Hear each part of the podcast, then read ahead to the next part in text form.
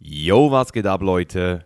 Mischa hier und willkommen zu einer neuen Folge von The Chainless Life. Und heute treffen im wahrsten Sinne des Wortes zwei Generationen aufeinander.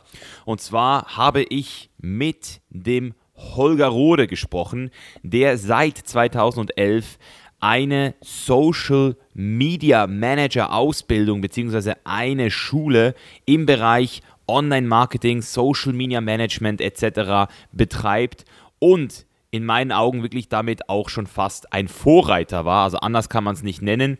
Und für mich natürlich eine sehr, sehr, sehr interessante Diskussion, weil ich ja auch schon seit 2011 mit Social Media zu tun habe, die ganze Geschichte natürlich auch mitgekriegt habe, wie sich das entwickelt hat. Und es einfach auch mal interessant war zu sehen, wie ein Mann, der mittlerweile 50 Jahre alt ist, immer noch top aktuelle Infos hat, immer noch genau weiß, was gerade in der Szene passiert, sich mit Instagram auskennt, sich sogar mit TikTok auskennt, sich sogar mit WhatsApp-Business und all den anderen neuen Plattformen wie auch bestehenden Plattformen auskennt. Und deswegen reden wir heute so ein bisschen mal über seinen Weg, über seine Entwicklung in diesem Markt und natürlich auch, wie er die ganze Sache in den nächsten Jahren noch einschätzt. Ich wünsche euch jetzt schon viel Spaß mit der Folge und würde mich natürlich wie immer um eine 5-Sterne-Bewertung bei iTunes freuen, Leute. Hashtag für den Algorithmus. Und jetzt geht's los. Alright. So, Leute, wir sind heute hier mit Holger. Schön, dass es geklappt hat, Holger. Ja, super. Ich freue mich auch sehr, Michael. Du sitzt gerade in deinem Office. Erklär mir mal, wie das aussieht gerade.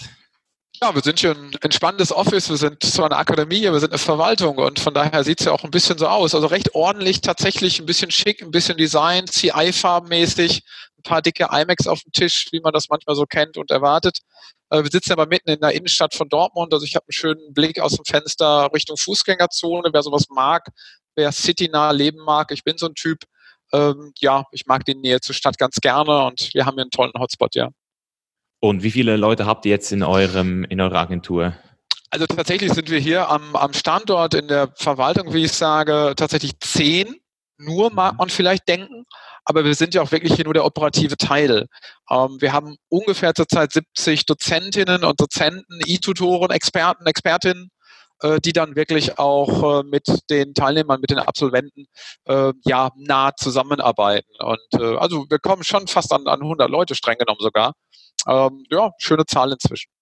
Lustig ist ja auch, meine Social Media Managerin, die jetzt auch schon seit über einem Jahr bei mir arbeitet und einen richtig guten Job macht übrigens, ja. äh, die hat ja auch bei dir die Ausbildung genossen. Und das ist eigentlich so der, der, der Grund, wieso wir auf äh, dich gekommen sind, weil es für mich halt als jemand, der das Ganze jetzt in der Praxis halt schon seit Jahren macht und, und all over the place ist, nie geglaubt hätte, dass es jemanden gibt, der daraus richtige Schulungen macht. Also logisch, wenn man sich damit beschäftigt, findet man Leute, aber als ich dann auf deiner Webseite war und gesehen habe, dass du das schon seit 2011 machst, musste ich doch ein bisschen schmunzeln, weil das hat mich wieder an meine äh, Zeit zurückerinnert, 2011, wo ich gerade mal ein paar Slideshow-Videos auf YouTube hochgeladen habe und, glaube ich, direkt mal das erste Mal Facebook, ähm, ich glaube, das war das, mein Facebook-Fan-Profil habe ich damals erstellt. Ohne Plan, ohne nichts, ohne, ohne Strategie. Wie bist du damals schon so weit gewesen zu wissen, dass da dem, also war das damals die Vision, die du heute hast? Was, was ist da passiert? Das würde mich extrem wundern nehmen. Ähm, ja, ich habe äh, ähnlich wie du allerdings mit Twitter mein mein zehnjähriges Twitter-Jubiläum neulich gehabt, also auch schon äh, ein paar Jahre äh, drauf. Ähm, du, es war total einfach und meine Initialzündung ähm, kam aus dem aus dem Job heraus, den ich gemacht habe. Ich war tatsächlich Dozent für internationales Management äh, zu der Zeit und habe sehr viel ähm, ja, Absolventen unterrichtet äh, aus ähm, China zum Beispiel. Und tatsächlich äh, sind äh, Chinesen damals schon, also ich bin jetzt in der Zeit 2008, 2009, äh, viel, viel weiter gewesen mit, mit dem Nutzen von sozialen Medien, als wir das in Deutschland schon waren damals. Und von denen habe ich äh, ganz, ganz früh gelernt, wie, wie cool die vernetzt sind miteinander. Und ich habe gesagt, hey Leute, äh, könnt ihr mir das auch mal zeigen? Wie vernetzt ihr euch da? Und ich kann kein Chinesisch oder nur ein paar Brocken. Also wir haben so halb, halb Englisch und halb habe ich mich äh, in Schriftzeichen dann doch mal eingefunden irgendwann, was gar nicht so einfach ist. Und ich habe mir echt die ersten Apps von ihnen runtergeladen und war dann mit meinen Studenten vernetzt. Äh, das war total, total cool und habe dann blind bedient, also habe hab dann die, äh, die Schriftzeichen, die Buttons nur auswendig gelernt und konnte sie dann nach ein paar Tagen halbwegs bedienen und konnte mit ihnen chatten und so haben wir Kontakt gefunden und Kontakt gehalten. Und äh, ja, über die, über die Jahre habe ich das echt irgendwann gut rausgehabt und habe viele chinesische Studenten gehabt, die dann natürlich später auch in Unternehmen waren. Und dann kam wieder Unternehmen auf mich zu und sagten, hey Holger, äh, wir haben mitgekriegt, äh, du bist doch so mit China so gut vernetzt. Das war zu einer Zeit, wo es hier noch kaum Business-Netzwerke gab oder gerade mal dem Hören sagen äh, gab. Xing hieß noch gar nicht Xing und so. Und ähm, ja, habe ich gesagt, klar habe ich da Kontakte und äh, ja, ich kann sie anzapfen über meine chinesischen Tools und meine Netzwerke und Kuku und, und WeChat und was es damals schon alles gab. Und äh, ja, und dann haben die gesagt, hey, wir brauchen Kontakte nach China, weil Firmen nach China exportieren wollten oder expandieren wollten. Und ja, ich sag, kann ich euch geben. Und ich kann es euch auch gleich beibringen, wie ihr es machen wollt oder könnt. Und ja, das waren so die Anfänge. Und dann habe ich so erste Schulung gegeben für Unternehmen oder deren Mitarbeiter, äh, die äh, ja Kontakte suchten. Und äh, das hat sich verselbstständigt. Und jetzt kommen wir zum Pudels Kern, warum die Akademie später mal daraus entstand. Ähm, die Nachfrage war dann irgendwann doch mal so groß, dass man gesagt hat, okay, äh, das ist eigentlich ein blöder Weg. Also warum machen wir Schulungen für Firmen? Äh, warum kommen die Firmen nicht zu uns mit ihren Mitarbeitern und wir ziehen das Ganze so ein bisschen zentraler auf? Und äh, ja, das waren so die Anfänge in 2011. Okay, das heißt, du hattest damals einfach so den Bedarf, der ja. daraus entstanden ist, dass du bereits der Geek warst in der Szene und dann hast du gedacht, so ja, jetzt muss ich mal, jetzt muss ich mal was machen hier. Hast du denn damals 2011 schon so eine grobe Vorstellung gehabt, wie sich das entwickeln wird heute? Äh, nein, tatsächlich nicht. Man konnte es immer erahnen, das, das war gar keine Frage, aber es war doch für viele zu der Zeit, zu dem Zeitpunkt, äh, Micha, noch tatsächlich oft ein, ein, ein Privatbedürfnis. Also die, die, die Businessnutzung war da noch nicht so geboren. Und 2011, wenn du einem Unternehmen gesagt hast, hey, pack deine Leute in Business-Netzwerke oder mach einen Facebook-Account, das war völlig weit weg. Das, das ging gar nicht. Äh, es war gar ein paar Vorreiter, aber die meisten haben es noch gar nicht gecheckt. Und, äh, aber es war Nachfrage mal, klar. Und, und äh, die Leute fragten nach. Und wir haben vielleicht gedacht, okay, du, du schulst die ersten 100 und dann ist der Markt erstmal gesättigt oder so. Ne? Hätte mhm. man vermuten können. Äh, ja, und nach den ersten 100 haben wir gemerkt, ah, okay, es geht doch weiter. Aber was wir tatsächlich auch gemerkt haben, dass nach kurzer Zeit echt so eine kleine Delle kam. Ähm, das heißt, die ersten Leute, die, die echt Interesse an sowas hatten oder es brauchten, die waren wirklich nach ein paar hundert Absolventen abgefrühstückt. Und dann kam echt so eine kleine Delle, wo du merkst, oh, Danu, äh, wo sind denn plötzlich die Teilnehmer und, und warum interessiert keinen mehr das Thema? Aber wir mussten dann echt auch mal so ein paar Monate auf so eine zweite Welle warten, nämlich der ganzen, ja, ich nenne sie jetzt mal ganz plakativ, der ganze Mittelstandsunternehmen, die dann merken, okay, äh, wir müssen jetzt ja auch mal was tun in Richtung Social Media, in Richtung Öffentlichkeitsarbeit, in Richtung Employer Branding, was auch immer. Okay, und, und was würdest du denn jetzt sagen? Ist es, ist es so, gewesen, dass die, weil die, man sagt ja immer, die Firmen haben heute noch nicht begriffen, wie wichtig Social Media ist. Es ist immer noch so, weil das ist das, was ich halt wirklich immer gemerkt habe. Schon seit 2013, 14, da habe ich immer wieder versucht. Also bei kleineren Unternehmen ist es natürlich immer einfach, aber so große Unternehmen, die haben es wirklich nie gecheckt. Ist, ist, siehst du das heute auch immer noch so? Ja, natürlich. Wir haben ja die völlig verrückte Situation, dass wir im, im, im letzten Jahr die Umsetzung dieser berühmten europäischen Datenschutzverordnung bekommen haben. Und dann heißt es, okay, jedes Unternehmen braucht einen benannten Datenschutzbeauftragten. Punkt. Und niemand sagt, hey, jedes Unternehmen braucht einen Kommunikationsbeauftragten online gibt es nicht, ja. Und, und wir sind in so einer ganz komischen Rolle drin, dass, dass die Unternehmen tausend Vorschriften haben und was sie alles tun und lassen sollen, aber niemand sagt, hey, kümmere dich mal um deine Außenkommunikation, kümmere dich mal um deine Response, kümmere dich mal um Feedback, kümmere dich mal um ja eine andere Ansprechbarkeit wie Fax und Telefon oder maximal eine E-Mail-Adresse. Das ist ja immer noch bei, bei vielen Unternehmen das, das allerhöchste der Gefühle. Und äh, da müssen wir sicherlich noch alle zusammen hinarbeiten. Aber der Druck wird größer, das muss man echt sagen. Und äh, mhm. ganz, ganz viele Absolventen oder deren, deren Arbeitgeber, ich sag's mal vorsichtig, ähm, kommen irgendwann zu uns mit dem Argument, na ja, wir haben jetzt angefangen oder wir wollen jetzt anfangen, weil unser Wettbewerber hat angefangen. Mhm. Ja, also ein, ein Wettbewerbsdruck. Immer noch keine Überzeugung vom Bauch heraus und zu sagen, oh, wir müssen das ja machen. Ein Wettbewerbsdruck. Ja. Das ist lustig. Und, und wie setzt du dich ein? Wie, was machst du aktiv dafür, dass, dass die Leute das endlich begreifen? Also was ist so deine Technik oder deine, deine Herangehensweise? Ja. Ähm, also auf der einen Seite sind wir natürlich ganz klar als Akademie erstmal erstmal ein Platz hier vor dem Herrn und sagen, okay, wir haben auch nur das Thema, wir können auch nur das Thema, das ist auch völlig in Ordnung. Also wir kümmern uns um, um digitales Online-Marketing, Kommunikation etc. Alles andere ist, ist nicht unseres und das ist auch gut so. Also wir haben schon Brand und mit dem Brand arbeiten wir natürlich. Aber ansonsten sind es bei uns auch die Klassiker. Wir veranstalten Events, wir, wir sind als Speaker unterwegs. Also schon sehr, sehr kleinteilig und niederschwellig äh, versuchen wir den Unternehmen wirklich so gebetsmühlenartig beizubringen, hey Leute, kümmert euch um Kommunikation, kümmert euch um digital, kümmert euch um das Thema und macht es. Ähm, und das ist, das ist wirklich unsere, ja, unsere Hauptaufgabe, die wir dann auch äh, umsetzen. Und es fruchtet langsam, aber es fruchtet, ja. Das heißt, wenn jetzt mal eure Kunden, eure Kunden, die ihr bei euch habt, die bei euch die Ausbildungen machen, das sind ja Fernstudien und dann auch so Präsenztage, sind das denn mehr Privatpersonen oder sind das mehr äh, Mitarbeiter von Firmen, die bei euch geschult werden? Ähm, kurz gesagt, äh, ganz kurz gesagt, 95 Prozent sind definitiv Mitarbeiter im Unternehmen. Okay. Das, was du als Privatperson bezeichnen würdest, würde ich maximal sagen, das sind so ein paar wirklich, wirklich schlaue Füchse und Füchsinnen, die sagen, du, ähm, ich habe vielleicht mein, meine Schule gemacht, ich habe mein Abi gemacht, ich habe vielleicht meine erste Berufsausbildung gemacht, ich suche jetzt aber einen richtig geilen Job und ich suche mit diesem geilen Job in Richtung Social Media, Online-Marketing oder was auch immer. Also die nutzen wirklich die Ausbildung so als, als zweites Karrieresprungbrett. Aber mhm. der Rest, 95 Prozent, ist im Unternehmen oder ist vielleicht gerade im Startup und hat gegründet oder sowas. Äh, aber der Rest sind wirklich ganz klassische Unternehmenskunden, von klitzeklein, also wirklich vom Startup mit, mit drei Leuten äh, bis zu, bis zu den, den ganz großen Unternehmen haben wir alle schon gehabt, ja. Okay, ja, macht Sinn. Das, das habe ich so zwar nicht gesehen, aber jetzt, wenn ich so überlege, macht es natürlich Sinn.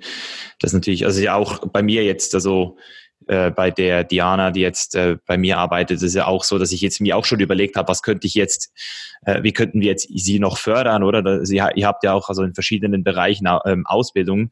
Was mich jetzt aber noch interessieren würde, ist, dadurch, dass du vielleicht, also ich weiß nicht, ob du das weißt, aber gibt es denn eigentlich in den Schulen, also jetzt so erste bis zehnte Klasse, gibt es da eigentlich was im Bereich Social Media schon? Weil ich habe damals halt noch Informatik gehabt und da hat man noch Word und Excel gelernt und noch das Zehnfingersystem mhm.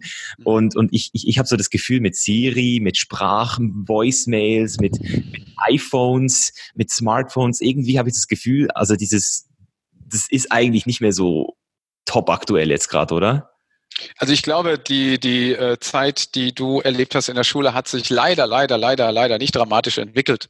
Äh, vielleicht kommen heute mal so ein bisschen HTML-Coding dazu oder so, ja. Aber das war's dann auch schon. Und wir sind tatsächlich lustigerweise dabei, Micha, den, den, den Lehrern, also man muss ja immer, immer an der Quelle anfangen ähm, den Lehrern inzwischen, macht meine Kollegin, mache ich nicht, macht meine Kollegin, ähm, den Lehrern inzwischen beizubringen, hey, sowas wie, wie Mediendidaktik, also wirklich den, den Schülern beizubringen. Äh, es geht natürlich auch so ein bisschen um den richtigen Umgang mit, mit Social Networks. Ähm, da passiert auch viel Mist und, und da gibt es auch, auch, auch viel, viele Geschichten unter den Schülern, ähm, dass da so ein bisschen gehatet wird oder, oder was auch immer man damit alles machen kann.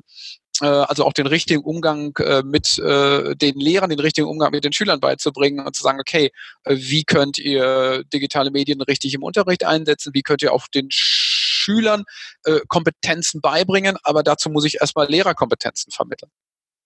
Ja, und vor allem das Social Media Thema muss halt einfach mal wirklich aus diesem, aus diesem Tabu raus. Also, also so viele Leute, und das ist ja auch etwas, was ich in meinem Buch jetzt thematisiere, Hayden hey, also die, die verfluchen Social Media, die sagen, dass die, dass das Social Media das Problem ist, wieso wir verkümmern, wieso wir uns immer mehr selbst darstellen. Aber der Mensch ist ja an sich so gepolt und das Medium haben wir ja erschaffen dafür, um uns mehr zu connecten. Also es ist eigentlich völlig grotesk, die Schuld auf das zu schieben, was eigentlich an sich eine sehr geile Sache ist. Das ist, vielleicht kannst du mir da noch mal so ein bisschen deine Sicht geben, weil das ist das, was ich immer sehr, sehr bizarr finde. Ich habe da eine ganz simple, simple These, Micha, die ich, die ich auch immer, immer verbreite und, und genau wenn, wenn die Frage kommt, wohin führt das ganze Social Media und wird das nicht zu einer, ja, zu einem, zu einem Ding, was wir am Ende gar nicht mehr beherrschen können. Äh, der Mensch hat grundsätzlich, äh, nach einer uralten Lehre, grundsätzlich das Bedürfnis, miteinander zu kommunizieren. Punkt. Ja, es gibt ganz, ganz wenige Menschen, die nicht mit anderen Menschen kommunizieren wollen. Aber der Rest der Menschheit will miteinander kommunizieren. Und dieses Bedürfnis hat ja nicht aufgehört. Im Gegenteil, wir haben lediglich das Medium verlagert. Wir haben ein Medium genutzt, was es vor 30, 40, 50 Jahren so nicht gab. Also ich rede jetzt mal von Telefon. Ähm, und natürlich galoppiert es und natürlich verschlimmert es sich in der Form, dass wir diese Medien natürlich auch mal lernen müssen, sinnvoll zu nutzen. Aber die Möglichkeiten ist da. Und jeder muss sich am Ende selber rausziehen aus den Möglichkeiten, die wir in den Social Networks haben. Hey, was tut mir gut? Äh, was will ich? Womit kann ich mir noch Kompetenzen und Netzwerke aufbauen? Äh, und was ist halt Mist? Und was interessiert mich nicht? Aber ich muss halt mal filtern und ich muss auch mal aussortieren. Äh, Medienkonsum ist ganz klar, egal ob Social Networks, ob YouTube, ob Fernsehen.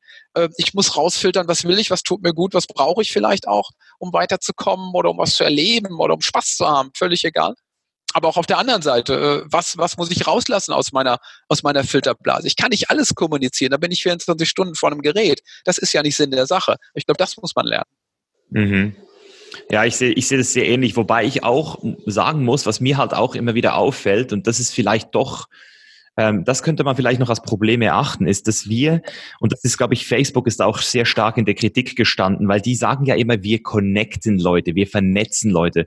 Aber was es ja ist, ist, dass die Leute auch, also auf Facebook geht ja auch, also das ist für mich so eine Plattform, wo auch sehr viel Hate entsteht. Also man hat dadurch, dass man halt keine ich sehe dich jetzt, oder? Und selbst wenn wir uns nochmal persönlich sehen würden, jetzt face to face, wäre es nochmal eine andere Respektform. Und, und wenn du halt kein Gesicht hast, du kannst dich anonym im Internet platzieren, dann hast du halt wirklich schon das ist zwar vernetzt, aber auf, auf Hassebene. Und deswegen gibt es auch immer diese Hassgruppen. Und, und, und selbst denn, und selbst das ist ja noch nicht alles, weil du hast ja dann zwar deine Leute, die vernetzt sind, aber wenn du jetzt mal krank, wenn das jetzt die einzigen Leute sind, die du hast, dann können die dir ja dann auch keine Tasse Tee an, an, ans Bett bringen, wenn du mal krank bist. Das heißt, man darf, muss natürlich schon schauen, dass es nicht nur hier in dieser, in dieser Internetszene bleibt oder dass man dann trotzdem irgendwie noch rausgeht. Und ich glaube, das ist so ein bisschen das, was viele Leute sagen, dass, dass, dass wir halt nicht alles auf diese, auf diese Social Media setzen sollen. Aber das ist ja das, was die Jugendlichen halt mehr und mehr machen? Oder glaubst du, dass wir das nur so als ältere Generation sehen und, und verurteilen, weil wir wieder ähm, uns selbst noch von damals irgendwie sehen? Wieder vergleichen ich, mit unseren Sandkastengeschichten oder was? Ja, genau, ja, genau. Ja. Ähm, ich, ich denke und, und ich sehe, dass, dass sich junge Leute natürlich sehr, sehr, sehr krass schon in den sozialen Netzwerken sich rumtreiben, ähm, sich zum Positiven connecten und vernetzen, wie du es so schön sagst, aber natürlich auch den ganzen Hate mitbekommen und, und Stimmungsmacher mitbekommen und Meinungsbildungsmacher mitbekommen.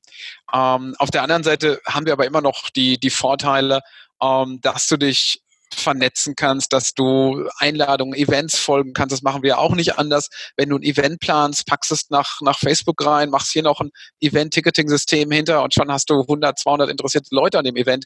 Das schaffst du so nicht. Das schaffst du nicht, indem du dich anrufst. Das kannst du vergessen. Also das ist eben der positive Nutzen davon. Und ich glaube, das ist auch immer noch der positive Nutzen davon, den auch sehr junge Leute haben, dass sie sagen, okay, ich bin aber informiert über das, was passiert. Ähm, ich kann mich connecten, ich kann zu Events gehen, ich kann mich austauschen ähm, und schaffe dann auch eine Verbindung von online wieder zu offline. Ne? Also ich organisiere mich online im Event, besuche es dann aber offline, Festival, ja. Konzert oder was auch immer.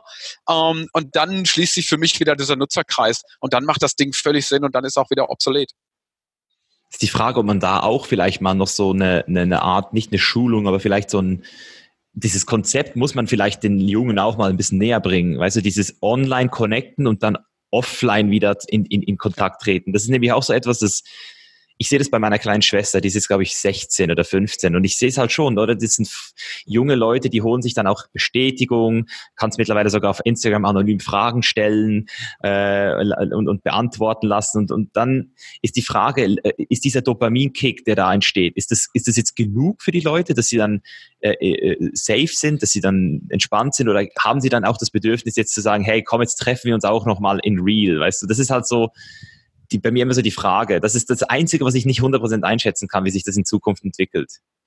Ist, ist die Schwelle, bei der ich aufstehe und sagen würde, ich, ich weiß es nicht. Ich würde es mir wünschen. Ich würde mir wünschen, dass aus Online-Kontakten auch wirklich ein, ein Offline-Vernetzen, ein Treffen zustande kommt. Ich habe aber manchmal dann natürlich auch Verständnis, wenn ein, ein gewisser Szenebereich ähm, unter sich sein will und sagen will, ähm, dieses, dieses Netz äh, kann mich natürlich auch schützen, weil ich muss mich nicht im Real Life treffen, ohne äh, dass ich trotzdem Kontakte habe. Also es ist, es ist ein sehr, sehr zweischneidiges Schwert, das muss man klar so sagen, ja. Hm.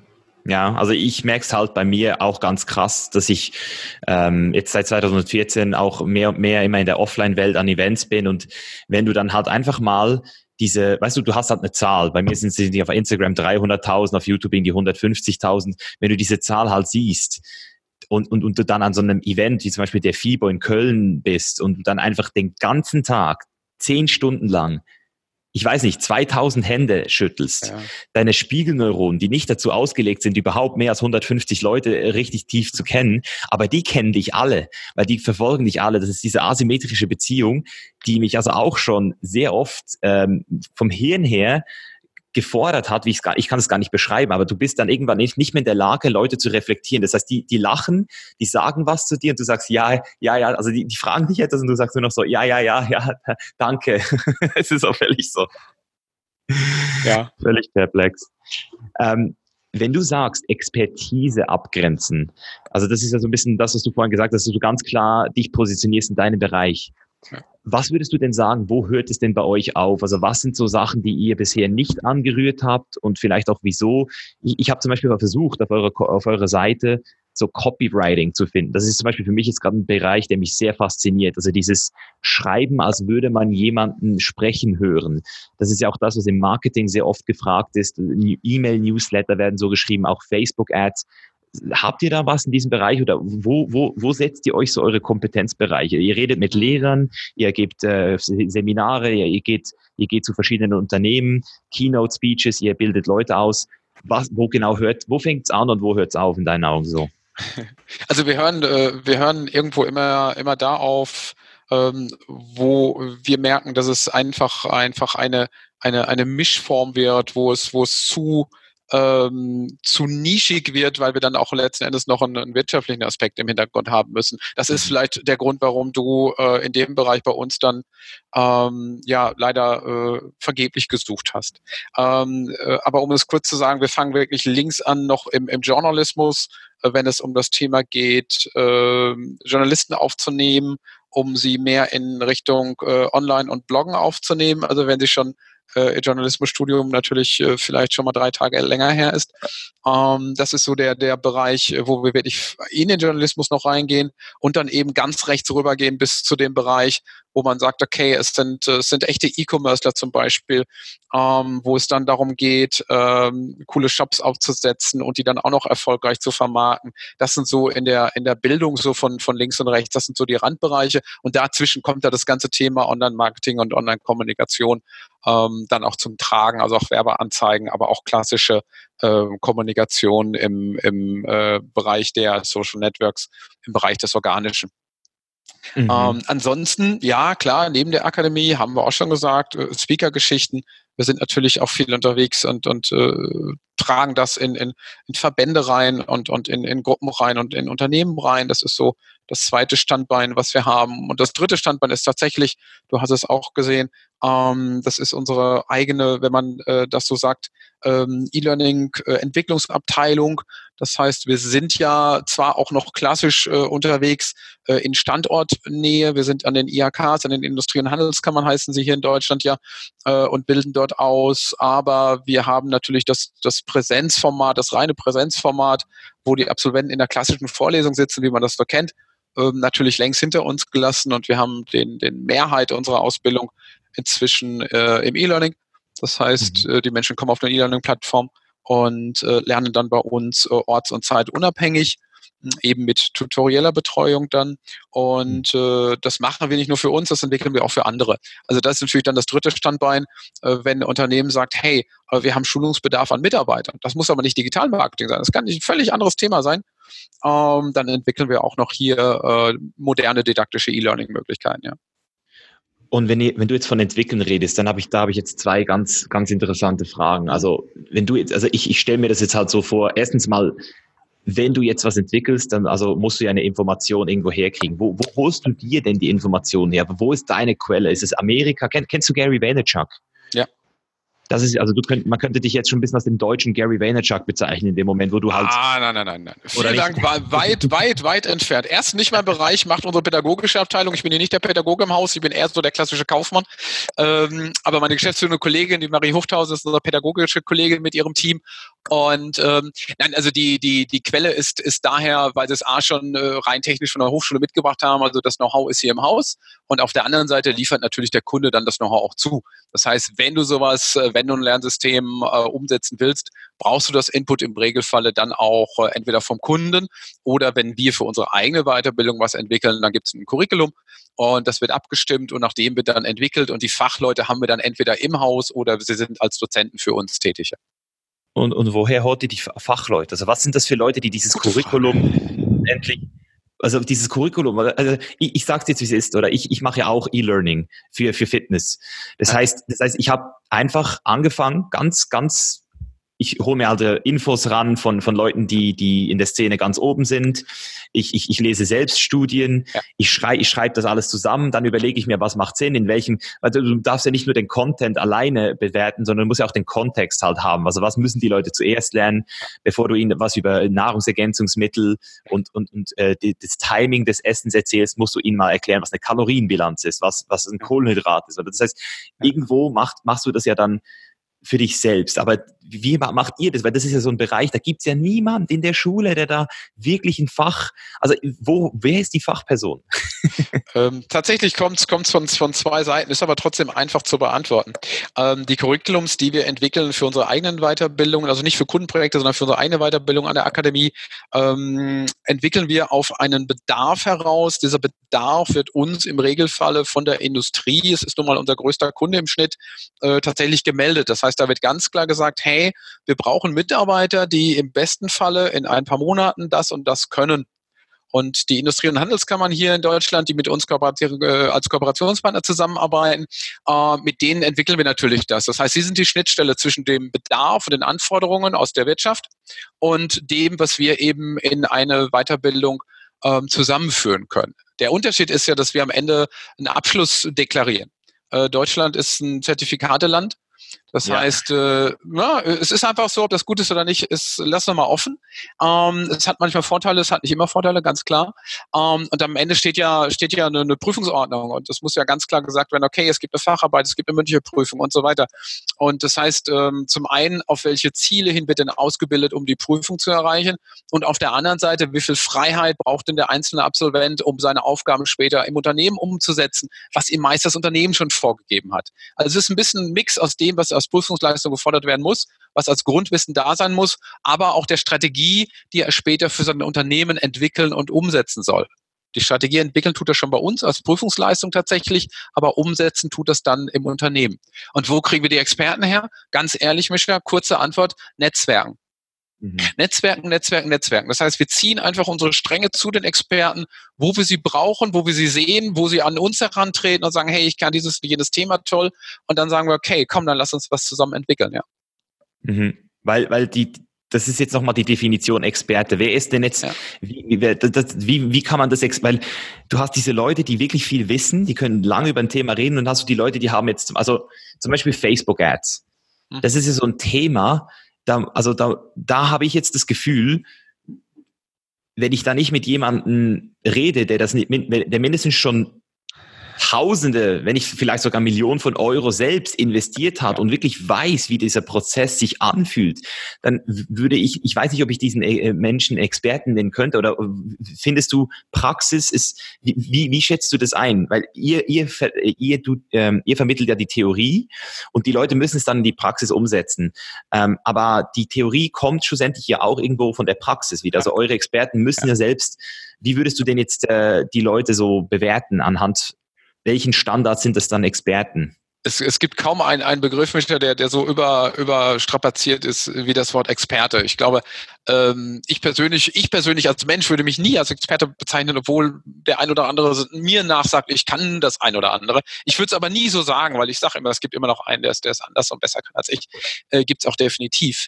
Ähm, aber als Experte würden wir diejenigen bezeichnen, die tatsächlich das Know-how haben, ähm, ein Grundwissen zu den Themen zu haben. Sie müssen nicht Millionen äh, auf einer Plattform ausgegeben haben, aber sie müssen mal zumindest erfolgreiche, ich sage es ganz offen, Kampagnen umgesetzt haben, ähm, jetzt muss man auch wieder darüber nachdenken, was ist erfolgreich am Ende, wie definiere ich das? ähm, aber Sie sollten schon ein, zwei, drei Jahre äh, Erfahrung in dem, in dem Gebiet haben oder vielleicht auch mal fünf oder zehn, je nachdem, äh, über welches Medium wir reden.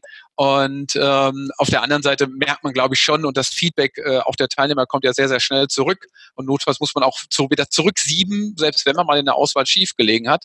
Ähm, das kann natürlich auch passieren. Also ein Experte, der sich als Experte verkauft, aber am Ende dann doch keiner ist. Äh, das kriegen wir aber relativ schnell raus und das, das ergibt sich ganz, ganz schnell zur Not über den Unterricht, über das Feedback, über das äh, Qualitätsmanagement äh, und dann wird es halt wieder ausgesiebt.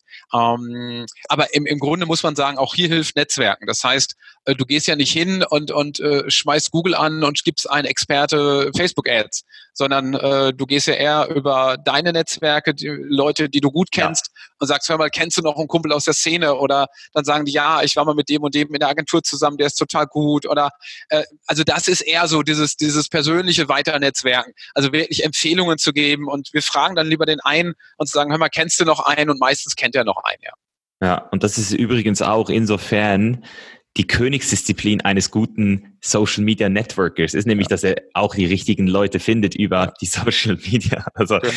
Umso besser dein Netzwerk, desto mehr repräsentiert es eigentlich, dass du das, was du, äh, was du sagst, ja auch wirklich ja. kannst. Oder? Ja. Und das ist wirklich krass. Also ich habe auch jetzt zum Beispiel vor ein paar Wochen oder Monaten äh, einen Herren kennengelernt, der mich scheinbar auch schon seit Jahren verfolgt, der ähm, eine äh, Facebook-Ad-Agentur hat, der sich nur auf Facebook-Ads ja. Äh, äh, spezialisiert hat. Und was ich schon nur, als ich den gehört habe zu reden, habe ich realisiert, wie wenig ich eigentlich über Facebook-Ads ja. weiß. Ich habe eigentlich auch gedacht, ich weiß einiges, aber ich habe ich, habe eben nochmal gemerkt, boah, das ist ja nochmal ein Universum. Du machst eine Tür auf, guckst kurz rein und siehst, oh, das sind noch 100 andere Türen. Oh, will ich da wirklich jetzt rein? Also es ist so, das ist ganz, ganz, ganz spezielles Gefühl. Und das ist, glaube ich, auch so, dass das, was viele Leute davon abschreckt, wirklich in die Recherche zu gehen und ein Thema wirklich tief, auf tiefster Ebene zu verstehen, weil sie wissen, dass es es ist verdammt nochmal Angst. Also es macht dir Angst, weil du Wissen macht Angst. Denn je mehr du weißt, desto mehr realisierst du, dass du eigentlich nichts weißt. Und da schrecken die meisten Leute da zurück. Ja. ja. Ja, nee, bin ich bei dir. Und äh, da muss man, da muss man sicherlich irgendwann mal, wie, wie jeder Mensch nun mal auch eine Lern Lernerfahrung machen und äh, einfach mal rangehen. Und äh, das ist bei uns dann auch in der Ausbildung so, dass wir sie schon, äh, die Absolventen, wirklich an die Hand nehmen, dass wir erste, erste Kampagnen auch gemeinsam durchgehen. Also wenn wir jetzt mal beim Beispiel Facebook Ads sind, was du so schön aufnimmst, dass man eine erste Kampagne mal gemeinsam durchgeht, dass sie dann selber mal die erste Kampagne betreut, tutoriell betreut, für Unternehmen auch mal aufsetzen, weil du lernst es nicht an Beispielkampagnen für andere, du musst es auch für deine Sachen umsetzen. Ja. Und da nochmal sagen kann, hey, okay, das hast du toll gemacht, da gibt's einen Verbesserungstipp, äh, da kannst du nochmal in die und die Richtung gehen, aber machen wir uns alle nichts vor. Äh, wir können uns alle nach ein, zwei, drei Jahren Erfahrung, wie du so schön sagst, wir können uns nochmal in so einem, in so einem Zirkel zusammensetzen mit, mit fünf, sechs, sieben, acht Leuten und äh, können nochmal sagen, hey, wie machst du's, wie machst du's, wie, wie machst du's? Jeder macht's anders und jeder kann vom anderen nochmal was lernen. Das ist einfach so, weil jeder eine andere Erfahrung gemacht hat und das ist ja auch okay so. Das soll ja auch am Ende so sein. Ja, und weil sich es hat auch wirklich so schnell weiterentwickelt. Ja. Muss man auch. Das, das würde mich jetzt vielleicht noch wundernehmen, so, wenn ihr jetzt so ein, also wie lange geht, wie lange arbeitet man an so einem neuen Kurs? Also zum Beispiel jetzt der Social Media ähm, Manager, ähm, Manager Advanced. Advanced. ja, ja Advanced, wie, lange, wie, lange, wie, lange, ja. habt, wie lange habt ihr an dem Ding gearbeitet, bis das mal fertig war? Also du äh, grundsätzlich sagen die, die Kollegen aus der, aus der Mediendidaktik, du entwickelst so dreimal so lange, wie eigentlich die, die reine Lernzeit ist. So ist, ist so die Faustregel. Ähm, in der Praxis bist du immer bei ein bis anderthalb Jahre, das muss man ganz klar sagen. Ah, das geht noch. Das geht ja, ja noch. alles gut. Ne? Ähm, ja der Druck ist aber auch da, Micha. Wir, wir können nicht endlos an einem Konzept entwickeln, äh, weil du weißt dann nicht, äh, ist, ist das, was du eigentlich entwickelt hast, wirklich noch äh, im Markt aktuell? Ja, genau. äh, wenn du, genau, ja. Äh, du könntest heute, heute einen Lehrgang aus den, aus den Fingern saugen und sagen, wie wirst du zum TikTok-Star? Äh, ich weiß aber nicht, ob das Ding in zwei Jahren noch der gleiche Hype ist wie heute. Das ist ein gut, das habe ich mir sogar aufgeschrieben, TikTok, wie, wie, weil das ja. ist ja auch so etwas, wenn ihr jetzt eine Ausbildung macht. Ich habe zum Beispiel bei euch das äh, Snapchat-Logo auf der Seite gesehen ja. beim Social Media ja. Äh, Manager und da habe ich mir überlegt, ähm, wäre jetzt da TikTok vielleicht fast schon angebracht? Also wie, wie könnt ihr denn auch, seid ihr denn auch in der Lage, einzelne Mo Module wieder anzupassen oder in, in welchem Rhythmus macht ihr das so? Ähm, tatsächlich ist es so, dass wir, wie schon erwähnt, zwar ein klares Curriculum haben und klar sagen, okay, ähm, was soll denn mindestens, mindestens beigebracht werden, aber wir haben immer die Möglichkeit, tatsächlich äh, von Lehrgangsstart zu Lehrgangsstart, muss man eigentlich sagen, äh, mit Unterstützung der Dozent, Dozentin und Doktoren, Doktoren, äh, zu sagen, wir passen natürlich was an. Also wenn Google Plus nicht mehr aktuell ist, dann kommt es raus und wenn TikTok aktueller wird, kommt es wieder rein in den Lehrplan. Ähm, und wir haben ja die Aufgabe tatsächlich, äh, den großen Overview, den großen Überblick zu geben und dann zu sagen, okay, liebe Leute, sucht euch bitte das raus, was ihr für euer Konzept, für eure Strategie, für euer Unternehmen braucht. Ähm, wir sind nicht diejenigen, die vorgeben und sagen, pass mal auf, du musst das machen, du musst das machen, du musst das machen, sondern wir sagen, wir stellen euch vor, was es gibt auf der Welt, wir stellen euch vor, was sinnvoll nutzbar wäre im Business auch vor allem äh, und ihr zieht euch bitte aus dieser, aus dieser Fülle an Möglichkeiten konzeptionell das raus, äh, was ihr am Ende braucht. Diesen Prozess begleiten wir auch noch. Also auch die, die Auswahl der, der Kanäle, Content-Auswahl und so weiter, das begleiten wir sogar noch. Ähm, so dass derjenige, der dann am Ende absolviert hat oder wie deine Kollegin ja nun mal auch, äh, zumindest sagen kann, okay, äh, ich habe das Wissen, ich habe den Überblick, ich habe die Strategie, ich habe meinen Masterplan, ich lege jetzt nach der Prüfung los ähm, und ich fange nicht bei Null an und setze mich jetzt hin und äh, oh, muss jetzt erstmal den Kopf irgendwie leer kriegen. Äh, was habe ich jetzt alles so vieles gelernt und wie kann ich das jetzt alles umsetzen? Gott sei Dank, den Schritt begleiten wir noch gemeinsam. Und erst jetzt kommt die Umsetzung im Unternehmen. Äh, dazu gibt es eine Facharbeit, die schlagen die Seite 1 ihrer Facharbeit auf und haben quasi ihr eigenes Strategiehandbuch entwickelt, ja. Mhm. Okay. Und jetzt nochmal zu dir, Holger. Jetzt du persönlich als, als, als Ex ich sage jetzt einfach Experte. Ah, komm, sag alter Hase, das klingt besser als, als, als Experte. Hase. Als alter Hase, schön bescheiden in Deutschland. ja. Genau. Ähm, wie würdest du dich denn jetzt, also ich, zum Beispiel, wenn ich Gary Vaynerchuk verfolge, den du ja sicher auch eben, du kennst mhm. ihn ja auch, das ist für mich so ein Typ, ich, ich, ich, ich weiß, dass er genial ist, aber auf der anderen Seite verstehe ich auch, dass er ein Numbers Game spielt oft. Das heißt, wenn du natürlich 2010 oder 2011 zehn Aussagen machst, und dann 2018 oder 19 einfach die Aussage, die gestimmt hat, dann einfach auf Instagram postest, ist mir natürlich klar, dass er dann auch als, als dieser, ähm, der es schon gewusst hat, immer wieder dargestellt wird. Aber wie, wie, Trotzdem weiß ich, dass er halt immer am Draht ist. Also der holt sich ja die Infos überall raus. Und das würde mich jetzt halt nochmal wundern. Hast du da Kontakte zu Google, zu mhm. Facebook? Hast du so ein, hast du so, so, ein, so ein Treffen, das du machst mit deinen Leuten? Weil das ist ja auch etwas, das ich immer wieder mehr äh, jetzt merke. Ich, ich will ja auch am, am Draht bleiben, weil ich jetzt zum Beispiel auch schon gewisse Trends verschlafen habe und ähm, du denkst halt immer, du bist krass und, und plötzlich bist du dann 28 wie ich jetzt und merkst, dass du doch nicht mehr so zu den Jungen gehörst. Also, was würdest du jetzt mir empfehlen oder auch eben, wie machst du es, dass du, dass du da nicht aus der Übung kommst, dass du immer am Zahn der Zeit bist? Welche Journale liest du? Äh, hörst du dir Podcasts an? Einfach da würde ich gerne noch mal so ein bisschen was von dir hören. Ja, gerne.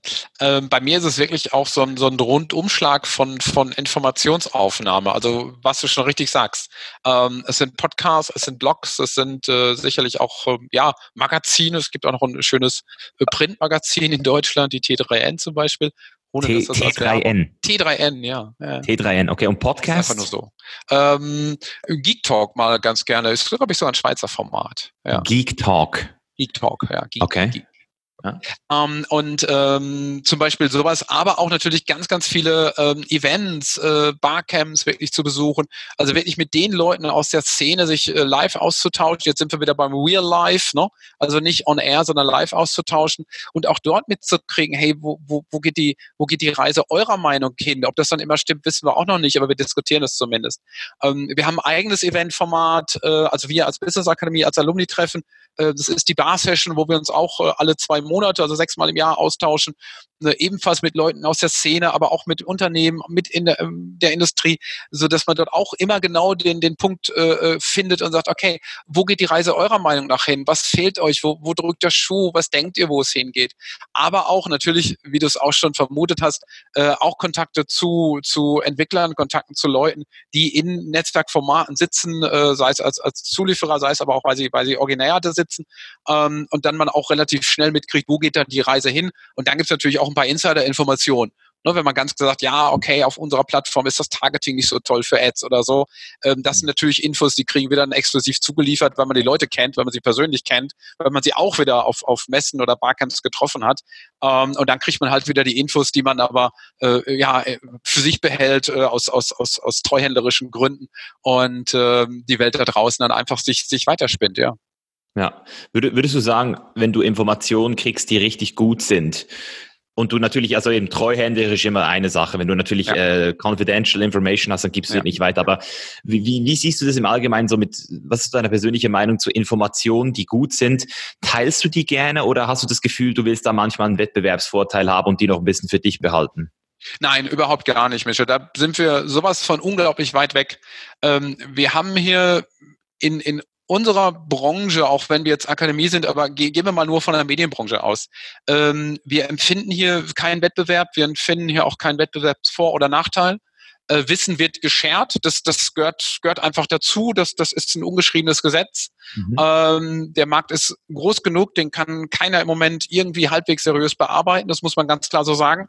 Ähm, und wir haben ganz, ganz viele tatsächlich auch, auch befreundete Akademien, Unternehmen, Partnerunternehmen, was auch immer, wo wir, wenn du, wenn du beide Unternehmen mal vergleichen würdest, sagst, oh, ihr seid doch eigentlich Wettbewerber tun wir nicht. Ja, auf dem Papier oder, oder medial sind wir es vielleicht. Aber äh, wenn man dann mal abends beim, beim Kaffee oder beim Bier oder was auch immer äh, zusammen an einer, an einer Theke oder einer Bar steht, äh, dann, dann unterhalten wir uns darüber und sagen, hey, komm, das ist euer Kunde, das ist unser Kunde und wir teilen uns das ganze Feld und alles ist gut. Also nein, Wettbewerbsgedanken gibt's nicht. Und wenn es News gibt, werden, werden die verbreitet, äh, völlig, völlig ohne, ohne Skrupel.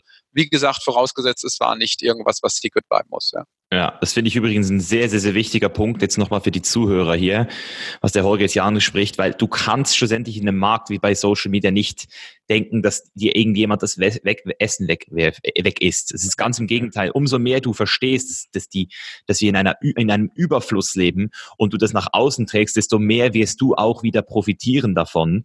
Und im Allgemeinen habe ich diese Erfahrung auch gemacht, dass ich mit meinen scheinbaren Konkurrenten immer wieder gerne telefoniere, immer wieder gerne mich treffe, immer wieder gerne auch mich austausche und uns gegenseitig Value zuschieben oder Mehrwert generieren, so wie du es für den Endverbraucher machst, so wie du es für den so, so ich es für meine Follower machen, so wie du es für deine Leute machst, musst du es auch so pflegen und das ist in meinen Augen, glaube ich, so die wichtigste Formel, um in einem Business mittel- und langfristig auch Nachhaltigkeit reinzubringen und wirklich am Ball zu bleiben. Also das finde ich einfach, muss ich nochmal erwähnen, finde ich auch schön, dass du das so nochmal gesagt hast. Ja.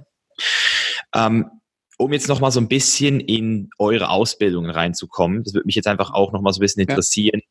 Ja. Äh, die Diana hat jetzt Social Media Management bei euch gemacht. Was würde denn jetzt passieren, im Advanced? Also was, wie kann ich mir das jetzt vorstellen? Also vielleicht gibt es ja jetzt auch einen Zuhörer, der jetzt äh, aufmerksam wird und sagt, hey, das klingt geil.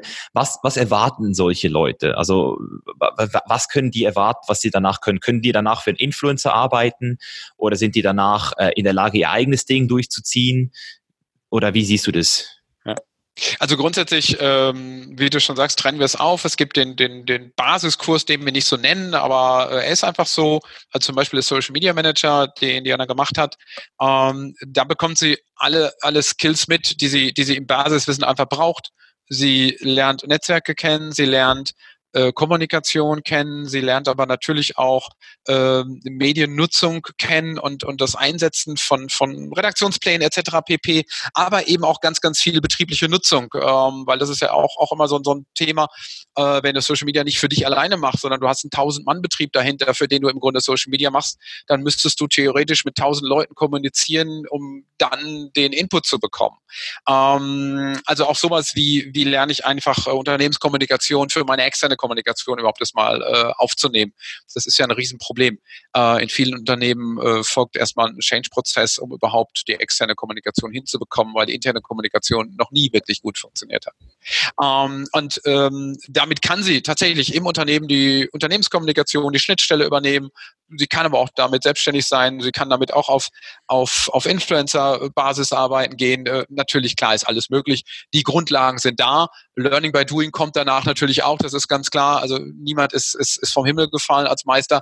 Ähm, man muss sicherlich dabei auch äh, einigen Praxisbezug noch haben und einiges in der Praxis üben. Der Advanced sattelt das Ganze einfach nach oben drauf. Das heißt, im Advanced gehen wir weiter in die Tiefe, wenn du das wie ein Trichter vorstellst. Im Advanced gehst du weiter in die Tiefe und du lernst dann nochmal, wie kriegst du besseren, geileren Content produziert, ähm, wie kriegst du nochmal Tipps und Tricks, äh, welches Video kann ich wo viel aufnehmen und aufsetzen ähm, oder aber auch zum Beispiel, äh, wie kann ich in die in die Unternehmensresponsibility gehen. Was ist HR-Marketing? Was unterscheidet das vielleicht vom, vom klassischen Produktmarketing?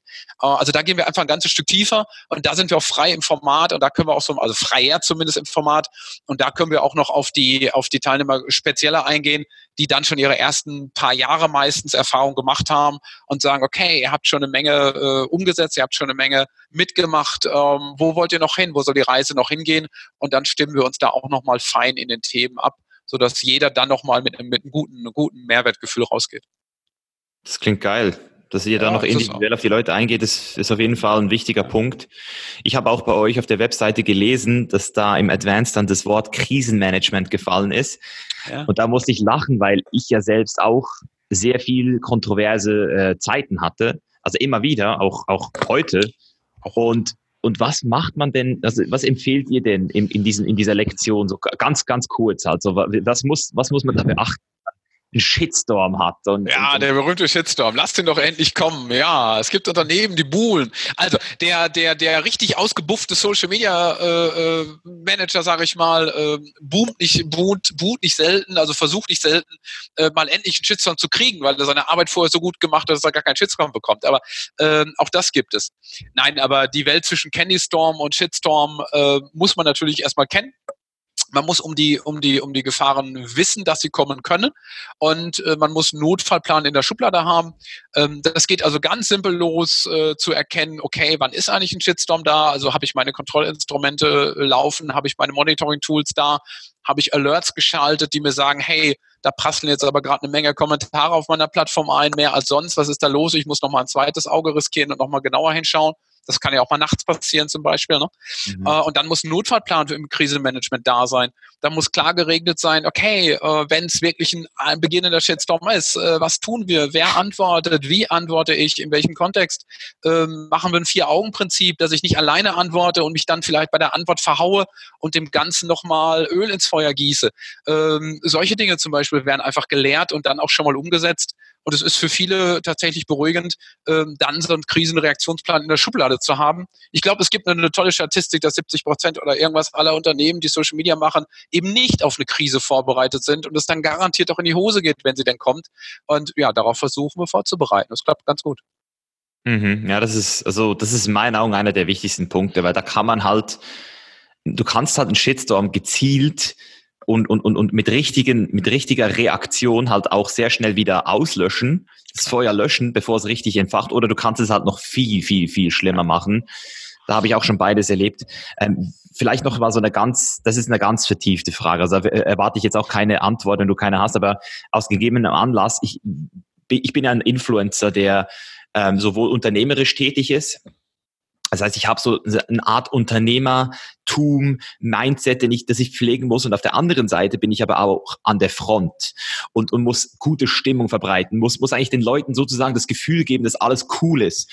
Und wenn ich jetzt hier in der Mitte bin, mit der, mit dem Wert Authentizität, also jemand, der wirklich keine Scheiße faken will, Weißt du, und jetzt läuft irgendwas im Hintergrund richtig schief. Du hast Streit mit deinen, mit deinen Mitgründern vielleicht oder mit irgendwelchen Leuten und, und, und, das Business geht vor die Hunde.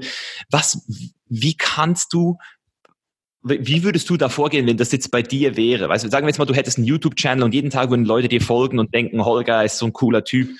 Kannst du dir das vorstellen? Und auf der Hinterseite hast du dieses, diesen Druck, der immer größer wird und du möchtest, möchtest es eigentlich loswerden, weil das ja so ein bisschen wie deine Pflicht ist, dein Leben zu teilen. Und auf der anderen Seite kannst du aber nicht, weil du ja noch so ein Geschäftsführer oder vielleicht ein Unternehmer bist. Also wie, das ist jetzt gerade so bei mir gerade äh, aktuell sehr, sehr, sehr ein interessantes Thema, was mich interessieren würde, wie du da vorgehen würdest.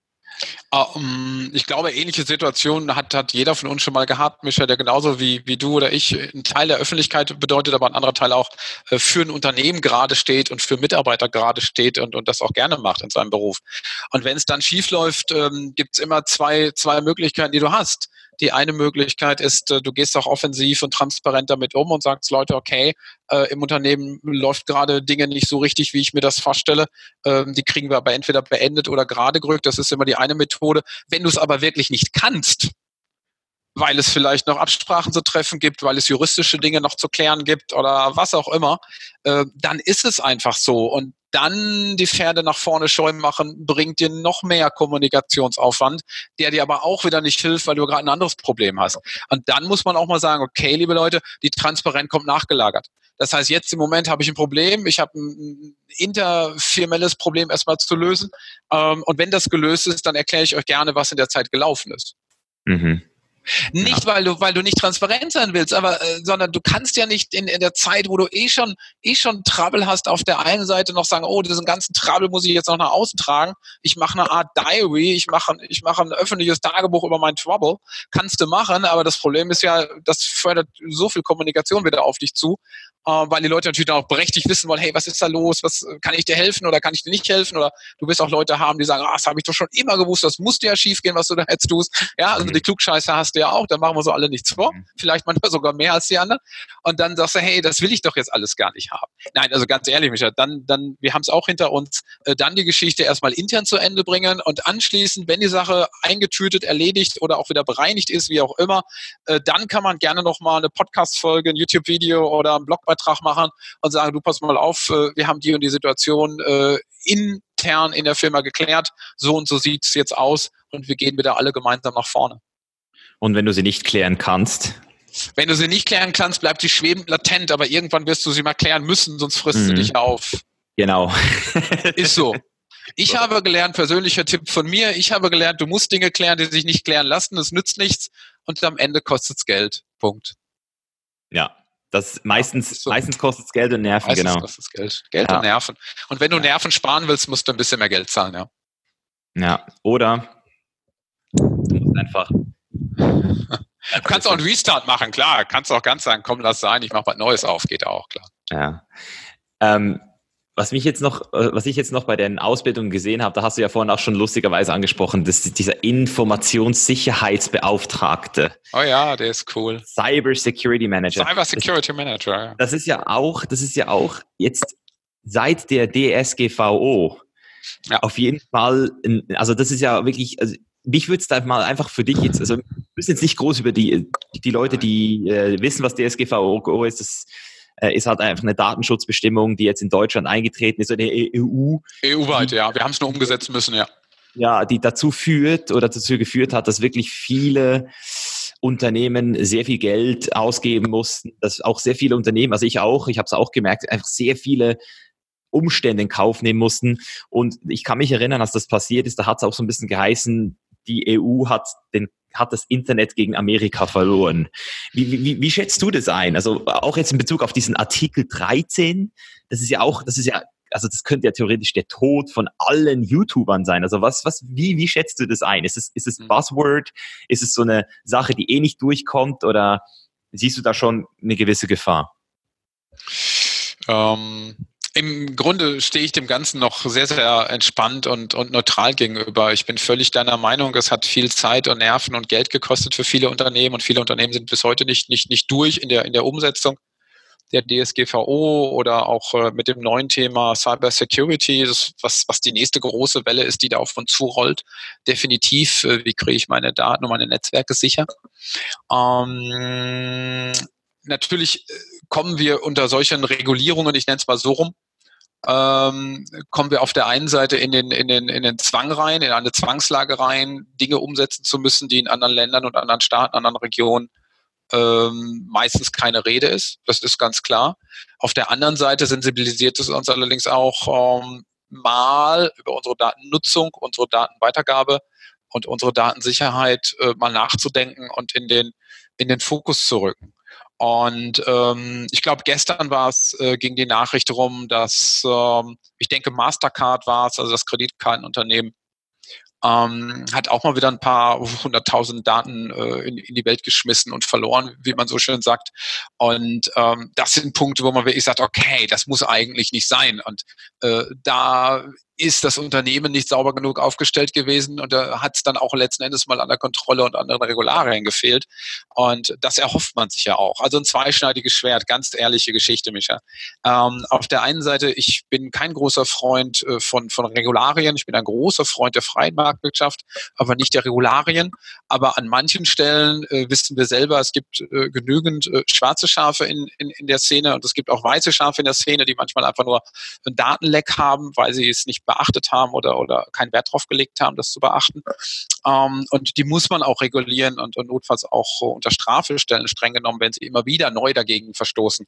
Ähm, zweischneidiges Schwert. Äh, ich hoffe, ich hoffe, ich hoffe, dass es sich auf der einen Seite äh, zum Positiven wendet und wir ähm, mit dem Datenschutz und mit dem Thema Daten und Datensensibilisierung mal ein bisschen, bisschen geschickter umgehen, als das in der Vergangenheit war. Das wäre sonst tierisch ausgeufert, meiner Meinung nach. Aber auf der anderen Seite, klar, es darf keine, keine Regulaturen geben, dass wir am Ende in einer Art Zensur landen und wir äh, vorher gucken müssen, äh, ob das, was ich eigentlich hochladen wollte, senden wollte, überhaupt am Ende noch durchgeht, weil irgendeiner meint, ich habe gegen irgendwas verstoßen, ob es zutrifft oder nicht. Mhm. Ja, also das DSGVO-Thema, das sehe ich irgendwo noch ein. Also, ich, also ich, ich sage es auch, wie es ist, meine Freundin, die Amerikanerin ist, die hat jetzt auch ihre eine Domain gekauft vor ein paar Wochen, ihre Domain. Mhm. Und da hat mein Kollege, der ihr geholfen hat, das angemeldet und hey, aus dem Nichts, ich weiß gar nicht, wie das möglich ist, aus dem Nichts hat sie pro Tag sieben Anrufe gekriegt und Tausende, also ich weiß nicht, wie viele Mails da reingekommen sind, aber jede Minute sind irgendwelche Spam-Mails reingekommen. Und ich habe mir so gedacht, warte, die hat jetzt eine Domain gekauft, hat ihre Nummer und ihre E-Mail eingegeben und jetzt ist das plötzlich irgendwie so all over the place. Und dann hat der Kollege gemeint, ja, das ist in Amerika ziemlich üblich, dass sowas passiert. Also ich so, nein, das kann doch nicht sein. Und dann habe ich zum ersten Mal gecheckt, okay, vielleicht ist es doch gut, dass wir gewisse Regulierungen haben und dass man vielleicht auch aufpasst, wo man seine Domain registriert. Das war mir alles auch gar nie bewusst bisher. Und auf der anderen Seite sehe ich aber auch eben zum Beispiel diesen Artikel 13. Also ich weiß nicht, ob du da mal ganz ja. kurz erklären könntest, weil ich, ich, ich habe es, glaube ich, noch nicht 100% verstanden. Ich habe mich auch nie damit beschäftigt, aber weil ich auch in der Schweiz ähm, war und das ist immer noch so eine, so eine Ausnahmesituation. Also ich, ich wohne auch jetzt nicht mehr in der Schweiz, also ich bin abgemeldet aus der Schweiz. Das heißt, ich jetzt, hätte ich denn jetzt auch ein Problem, mit diesem Artikel 13, weil meine Zuschauer plötzlich nicht mehr auf mich zugreifen können? Oder wer, wer leidet da schlussendlich? Was würde passieren, wenn das jetzt alles durchgesetzt worden würde? Naja, im, im, Im Grunde, also, also fast auch schon laienhaft von, von mir ausgedrückt, äh, sagt der Artikel 13 im Grunde, äh, dass es so eine Art, ja, so eine Art Vorfilterung, Uploadfilter, ja streng genommen äh, geben soll. Das heißt, irgendwer, im Zweifel in Deutschland wäre es dann die Bundesregierung ähm, würde dann ein, ein Zugriffsrecht, ein Eingriffsrecht auf das haben, äh, was denn am Ende hochgeladen werden soll und darf. Oder es wird halt noch äh, zumindest geprüft, ob es nicht äh, gegen, gegen geltendes Recht oder gegen Urheberrechte oder was auch immer verstößt. Ähm, das heißt, äh, Artikel 13 als, als, als Filter, als Upload-Filter zu, äh, zu benennen, trifft es, glaube ich, schon, schon relativ gut gut im Kern. Und viel, viel komplizierter muss man das auch gar nicht ausdrücken, meiner Meinung nach. Ähm, wenn man sich das so, so ab, ab, abspeichert, reicht das schon.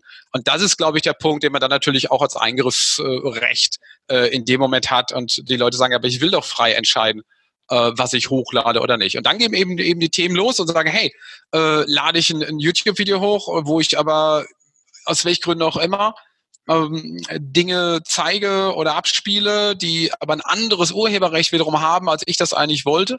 Ähm, das ist das eine. Das wäre ja noch das Gute an der Stelle. Also es würde mal geprüft, ob hier andere Urheberrechte verletzt werden. Aber natürlich sieht man auch die Kehrseite und sagt, naja, aber wer entscheidet das denn dann? Und äh, wer prüft es denn dann? Soll es die Maschine mhm. prüfen? Naja, erstmal schon. Aber was, was ist, wenn die Maschine Fehler macht? Soll es der Mensch danach prüfen? Dann dauert es ja Tage, bis ich bis ein YouTube-Video mal hochgeladen wäre.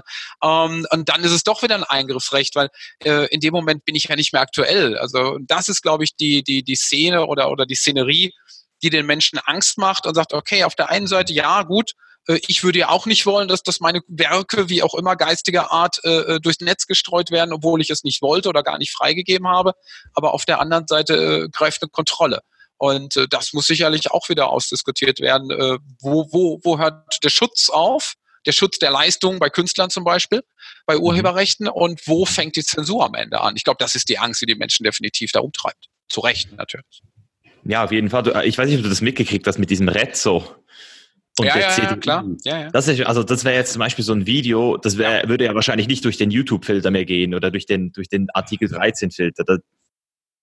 Und das wenn, war ja. Wenn, wenn es so böse regierungsnah kontrolliert wird, ich sehe es noch nicht ganz so schlimm, aber wäre es vielleicht ein gutes Beispiel, äh, was es nicht mehr geschafft hätte, durchzukommen, ja. Mhm. Und dann sind wir aber sicherlich im, im Bereich, wo ja, Satire, Satire unter, unter Zensur fällt und Kontrolle fällt, ja. Ja, ich habe mir das auch schon mal bei mir überlegt. Ich habe zum Beispiel letztes Jahr, als ich den Ausstieg aus der Schweiz dokumentiert habe und nach Panama ausgewandert bin, ähm, habe ich das zum Beispiel sehr, sehr ähm, detailliert dokumentiert in einer dreiteiligen Serie, damit einfach Leute, die die Idee auch hatten, sehen, dass es eigentlich nicht so schwer ist, dass es alles bürokratisch sehr einfach ist und habe dann auch gezeigt, wie ich am Anwaltsbüro in Panama war. Und da habe ich mir zum Beispiel auch überlegt, so sowas würde ja wahrscheinlich also ich weiß nicht, der Schweiz jetzt vielleicht noch weniger, weil die Schweiz ein sehr, be, be, ich sage jetzt mal so ein Land, das eher keine Probleme hat. Aber in Deutschland gibt es jetzt schon so ein bisschen diesen Umschwung manchmal, dass man merkt, dass die Leute ein bisschen unruhig werden, ein bisschen so äh, äh anarchistisch so sind. Das wäre zum Beispiel auch so was, dass die Leute, also das war einfach so meine persönliche so, ja. so ähm, Einschätzung, dass das noch eine interessante Wendung haben könnte, das Thema. Ja. Ja, wir wollen halt die, die Freiheit des Netzes haben, ne? Ja. Ja, ist lustig. Ähm, vielleicht noch mal so zu unserem Geek Talk zurück, zurück jetzt so. Also wir sind jetzt, wir sind jetzt an einem Punkt, wo du mittlerweile über neun verschiedene Ausbildungen, glaube ich, auf deiner ähm, in deiner, deinem Unternehmen anbietest. Mhm. Also wir haben Social Media Manager, Advanced, wir haben äh, Social Marketing Manager und Advanced, dann haben wir einen E-Commerce Kurs, das ist auch ganz interessant, äh, denke ich mal für viele da hätte ich, glaube ich, auch sehr viel Geld gespart. Also ich, ich weiß nicht, ob ihr da, äh, empfehlt ihr da Shopify? Äh, äh, äh, kurz gesagt, mit dem Empfehlen tun wir uns schwer, weil wir haben die akademische Neutralität. Okay. Also, ne? also ja, wir müssen sie haben. Also wir stellen lieber mehrere Lösungen neutral vor und mhm. mit allen Vor- und Nachteilen und Modellen und dann äh, wird äh, sicherlich die Auswahl vom Absolventen selbst getroffen. Das ist uns lieber, ja aber mit aller Unterstützung. Also klar, wenn sich einer für das eine oder andere entscheidet, äh, dann helfen wir ihm natürlich auch bei dem einen oder anderen, klar, logisch. Aber erstmal müssen wir neutral bleiben. Mhm. Was auch okay Und, ist. Wir sind ja nicht werbefinanziert durch irgendeinen Anbieter. Das ist gut. Das ist, ja, das, hey, das ist die andere Gefahr. Naja, äh, ich will jetzt nicht sagen, dass es dass solche Ideen auch schon gegeben hat nach dem Motto, hey, empfiehl doch Tool XY und dann gucken wir mal, was wir daraus machen können. Ja, ja. also da müssen wir immer sagen, nee, tut mir leid, alles gut, äh, wir empfehlen weiterhin die ganze Bandbreite. Ja. Sehr gut, sehr gut. Und wenn du es jetzt so weiterspinnen würdest, das Rad für die nächsten fünf Jahren, ja. wir haben jetzt TikTok auf dem Anmarsch, Snapchat, was jetzt in den letzten zwei Jahren wieder sehr uninteressant geworden ist, dadurch, dass halt einfach Instagram, also sehr uninteressant, einfach viel uninteressant, als man es eigentlich hätte eingeschätzt. Ähm, wie würdest du, wie würdest du es jetzt einschätzen? Was, was, was, wird, was wird kommen so in den nächsten fünf Jahren? Was ist so Virtual Reality vielleicht noch oder eher nicht oder? Ah, doch. Also ich, ich, ich denke, ich denke schon, dass wir im, im, im VR und AR-Bereich noch so den, den nächsten großen äh, Hype in Anführungsstrichen sehen. Aber ansonsten bin ich bei dir, dass wir, dass wir ähm, Formate haben, Videoformate haben, Audioformate haben werden, ähm, die, die für sich nochmal eine ganz eigene Bedeutung einnehmen. Äh, wir sind ja heute schon dabei, ein, ein, ein Parallelmedienuniversum zu, zu schaffen in Social Networks. Ähm, da wird sicherlich auch noch mehr zusammenwachsen. Äh, es wird sicherlich auch noch mal mehr Plattformen geben, die sich untereinander äh, austauschen können. Ähm, und es werden immer auch, und da bin ich fest von überzeugt von, es werden immer auch wieder, wieder neue Ecken aufkommen, es werden immer noch Nischen aufkommen, es wird, also aller TikTok, die ja nicht, nicht, nicht so klein sind mit ihrem asiatischen Hintergrund, aber es werden auch immer noch mal neue Nischenmodelle durchkommen, ähm, die immer für eine gewisse Zielgruppe immer noch bekannt sind. Aber wir haben Henne-Ei-Problem. Die, die sehr klein bleiben, die sehr nischig bleiben, äh, werden auch nur für eine nischige Gruppe interessant sein. Und äh, die anderen müssen sich halt immer wieder gegen die großen, die etablierten, die wir schon haben, die benannten, bekannten, äh, durchsetzen. Das heißt, wir haben ja so ein bisschen so, so ein Oligopol, wird, wird man es ja in der Wirtschaft mhm. sagen, äh, zwischen den Großen und die Kleinen, die sich immer dagegen stichern wollen. Und wenn du jetzt das Beispiel ähm, aufgenommen hast, Snapchat, ähm, du hast es ja so halb in der, in der Stimmlage auch mit drin gehabt. Naja, Instagram hat da das ein oder andere vielleicht äh, geschickt äh, ähnlich gebaut. Ich will nicht sagen kopiert, aber ähnlich gebaut, ähm, um dem Ganzen auch wieder das Wasser abzugraben. Und das mhm. macht natürlich wieder schwer für Newcomer, ne? Mhm. Das ist genau das Ding. Das ist genau, das ist genau meine, meine, meine, meine Idee halt. Also im Allgemeinen haben wir ja, also ich weiß nicht, wie würdest du es jetzt gerade persönlich einschätzen, wenn jetzt du sagen würdest, wer würde das Rennen machen in einem 100-Jahre-Race, Google oder Facebook? ähm, ich, ich, bin, ich bin tatsächlich da ähm, dual aufgestellt. Äh, beide sind inzwischen so fett, äh, dass sie vielleicht eher mal irgendwann sogar kooperieren, als sich gegenseitig zu zerfleischen. So dumm sind sie nicht. Weil dann haben wir eine Situation Amerika gegen China. Ja? So könnte man es ja. ja. fast aus, aussitzen. Ja. Beide wissen heute schon, äh, das ist nicht zu gewinnen, da ist kein Zollstreit zu gewinnen, da ist kein Handelsstreit zu gewinnen. Es wird am Ende den einen und den anderen geben. Und äh, das ist bei Alphabet und, und bei Facebook auch heute schon so.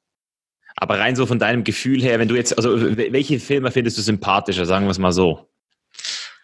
Oh je, das ist eine berechtigte Frage, lieber Micha. Ähm, ich finde sympathischer im Moment, also wenn du mich wirklich zu der Antwort äh, drängen magst und ich lasse mich da gerne drängen, äh, dann bin ich tatsächlich noch eher bei den Google-Diensten als ja, bei den Facebook-Diensten. Weil ich denke mal, äh, wenn du dein Notebook aufklappst, wenn du eine Browserzeile aufklappst, wenn du, wenn du eine Suchzeile aufklappst, bist du erst mal bei Google oder bist du bei, bei YouTube? Und wenn du ein Social Network aufmachst, dann bist du bewusst in einem Social Network. Das sind für mich nochmal zwei getrennte Bereiche. Mhm. Ja, ich habe ich hab mir auch immer wieder alles angesehen. Also das ist für mich so eine Frage, die, ich, die, die mich immer wieder beschäftigt, weil du siehst halt Facebook, die jetzt mittlerweile sogar wirklich in richtiger Kritik sind für das, was sie die, die Wahlen beeinflussen können, äh, die ähm, eben auch in der Lage sind, schlussendlich, also irgendwann müsste ja theoretisch, dass, wenn man das jetzt weiterspinnt, also Facebook weiß doch heute schon mehr als der Staat über uns. Ja. Und, und, und es ist doch nur nach einer Frage der Zeit, bis Facebook irgendwann eigentlich fast schon staatlich also das, das, also das ist natürlich jetzt wieder so ein bisschen so ein harter, ein, ein, ein harter Call, aber es könnte ja sein, dass das irgendwann verstaatlicht werden muss mhm. äh, oder dass das verlangt wird oder, oder zu einem gewissen Punkt hat einfach sogar, oder es geht in die andere Richtung und es wird irgendwann mächtiger als der Staat, weil die Informationen, die die haben, also 50 Klicks, wenn ich mich nicht täusche, 50 Klicks reichen aus, damit Facebooks Algorithmus dich besser kennt als dein bester Freund.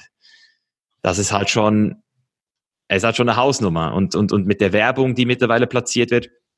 Und auf der anderen Seite ist halt auch Google, die ja auch mit Google Maps und, und, und, und den ganzen Sachen da, das ist halt, die regieren eigentlich schon fast die Welt mittlerweile, kann man sagen, diese zwei Unternehmen. Also rein so von, von der Macht her ist ja. es schon ganz krass. Ja. Aus, aus unserer westlichen Sicht gebe ich dir recht, wir sollten aus, aus, aus einer anderen Sicht, aber da, da komme ich so ein bisschen daher, da habe ich so ein bisschen meine Erfahrung, ähm, wir sollten auch unsere asiatischen und speziell chinesischen Kollegen nicht, nicht, nicht vergessen, ähm, die ja nun auch eine Macht sind, auch in ihren Netzwerken, auch wenn wir die nicht so auf dem Schirm haben.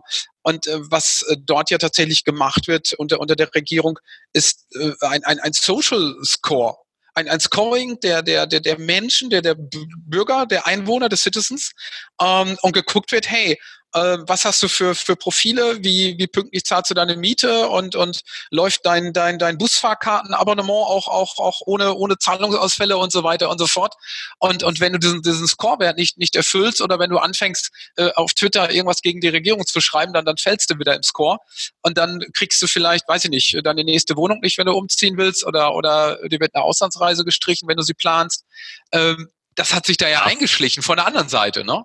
So krass. Und ähm, da, da sehe ich mal so eine, so eine dritte Macht zwischen unseren beiden Google und Facebook, die wir beide vielleicht äh, gar nicht so unbedingt immer auf dem Schirm haben.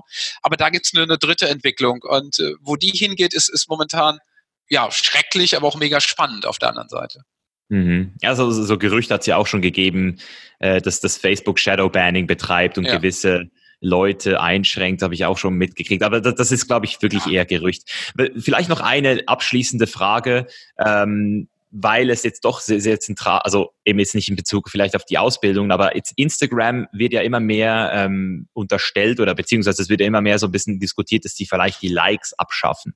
Mhm das schon gehört. Wie würdest ja. du, glaubst du, das ist, das ist wahrscheinlich, dass das passiert? Weil auf der einen Seite sehe ich es als wichtig, dass, dass, dass, dass theoretisch sowas passieren könnte, damit die Leute mal endlich wieder wegkommen. Weil, weil das Ding ist ja das, der Grund, wieso die Leute weniger posten heute, also wieso das sie, ist, weil sie Angst haben, dass sie nicht mehr so viele Likes wie auf ihr letztes Bild kriegen. Also du postest nicht mehr äh, einfach raus, was ja eigentlich der Sinn der Plattform ist, sondern du postest nicht mehr, weil du Angst hast, dass du nicht mehr performst. Und das würde ja damit abgeschaffen werden. Auf der anderen Seite würde aber das Dopaminverhältnis oder diese, dieser Suchtfaktor ja auch wieder wegfallen.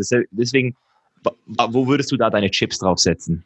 Ähm, ohne, ohne dass wir es abgesprochen haben, haben wir wirklich nicht, Michael. Ich habe das Thema äh, vergangene Woche Montag, also genau vor, vor einer guten Woche, äh, auf unserem Event auf der Bar Session ebenfalls äh, vorgestellt, äh, kurz dem, den Gästen und habe das dort auch erwähnt. Und ähm, es ist natürlich eine experimentelle Plattform. Instagram muss klären, wo geht die Reise hin. Also gehe ich hin zur, zur weiteren Like-Jagd, wie, wie du so schön, schön sagst, äh, äh Dopamin geschwängert, oder aber äh, gehe ich hin zu wertvolleren Inhalten. Und ich glaube, Instagram wird hier auch noch wechseln zwischen der Plattform, die versucht, schönere, bessere, saubere Inhalte raufzukriegen. Auf der anderen Seite waren sie ja mal als, als rein mobile Plattform ausgelegt, so nach dem Motto, ja, quick and dirty kann ja auch funktionieren. Ähm, ich glaube, da sucht jemand wieder sein, sein, sein Ziel. Ähm, letzten Endes ist es ja so, dass äh, wenn diese Herzchen wegfallen, die Likes wegfallen, äh, du selber kannst sie immer noch sehen. Also deine, deine, deine Dopaminfalle würde ja theoretisch sogar noch funktionieren. Nur der außenstehende User kann nicht sehen, wie viel Herzchen hat der Beitrag bekommen. Und damit fällt natürlich für manche diese Rückbestätigung, die indirekte Bestätigung, die fällt natürlich weg. Die direkte hat er für sein eigenes Ego zur Not immer noch. Er sieht ja immer noch seine 200, 300, 500 Likes, äh, aber der Externe sieht es nicht mehr. Und äh, der Algorithmus kommt vielleicht ja auch durch, durcheinander, äh, wenn er die externen Likes nicht mehr angezeigt wird. Um, ähm, und da muss man gucken. Ich finde es aber andererseits auch völlig okay, Micha, ganz ehrlich, wenn ein Netzwerk experimentiert, es darf auch experimentieren, ja. ganz ehrlich, und es muss auch experimentieren, sonst haben wir keine Weiterentwicklung. Ob das am Ende eine gute oder schlechte experimentelle Phase war, das, das äh, kann das Unternehmen zum Teil ja auch durch, durch Zurufe der Nutzer, die sind ja auch nicht blöd, äh, sicherlich rauskriegen. Ähm, genauso wie, wie Google zum Beispiel in den Suchergebnissen äh, äh, gerade austestet, ob es einen, einen Share-Button gibt. Also du hast eine Suche und hast einen Treffer, du hast eine Suche gemacht, hast einen Treffer auf irgendeinen auf irgendeinen Link, auf irgendein Ergebnis gefunden, Blogpost oder was auch immer. Mm, dann wird ausgetestet, ob du ihn nicht direkt aus Google heraus an einen Freund oder irgendwie anders äh, sharen kannst und sagen kannst, hey, guck mal, ich habe einen tollen Link gefunden, guck dir den doch mal direkt an.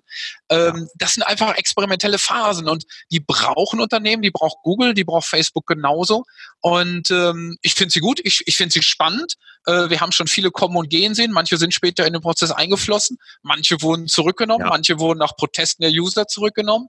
Ähm, da sind sie dann doch wieder demokratisch. Äh, ja, ich finde es eine ne spannende Entwicklung. Und ähm, was, was uns ein bisschen Sorgen machen könnte, wären, wären das, das große bekannte Influencer-Marketing, die wirklich sich, sich rein über, über die Like-Anzahl definieren würden wollen ist mir jetzt gerade äh, von einem Kollegen ein Artikel zugeschickt worden, dass das extrem äh, eingebrochen ist in den letzten ja. paar Monaten. Also die ganzen äh, die Influencer-Bubble platzt. Ich habe das eigentlich schon vor, ich habe das schon vor zwei Jahren gesagt, dass das passieren wird oder vor drei, aber es ist jetzt wirklich dann wirklich mal passiert. Und gleichzeitig muss ich aber auch ganz ehrlich sagen, dass ich jetzt, nachdem dass du es nochmal gesagt hast, wie du es nochmal aufgeschlüsselt hast, es für mich doch eigentlich eine gute Sache wäre, wenn die Likes wegfallen würden extern.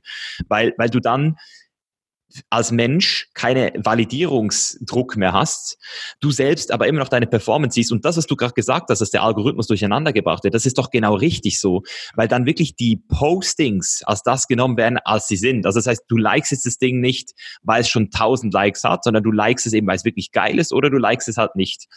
Und ich persönlich würde das, glaube ich, sogar gut finden. Und das Coole ist ja auch, da hast du recht, Instagram testet ständig. Also ich habe vier verschiedene Profile die ich verwalte.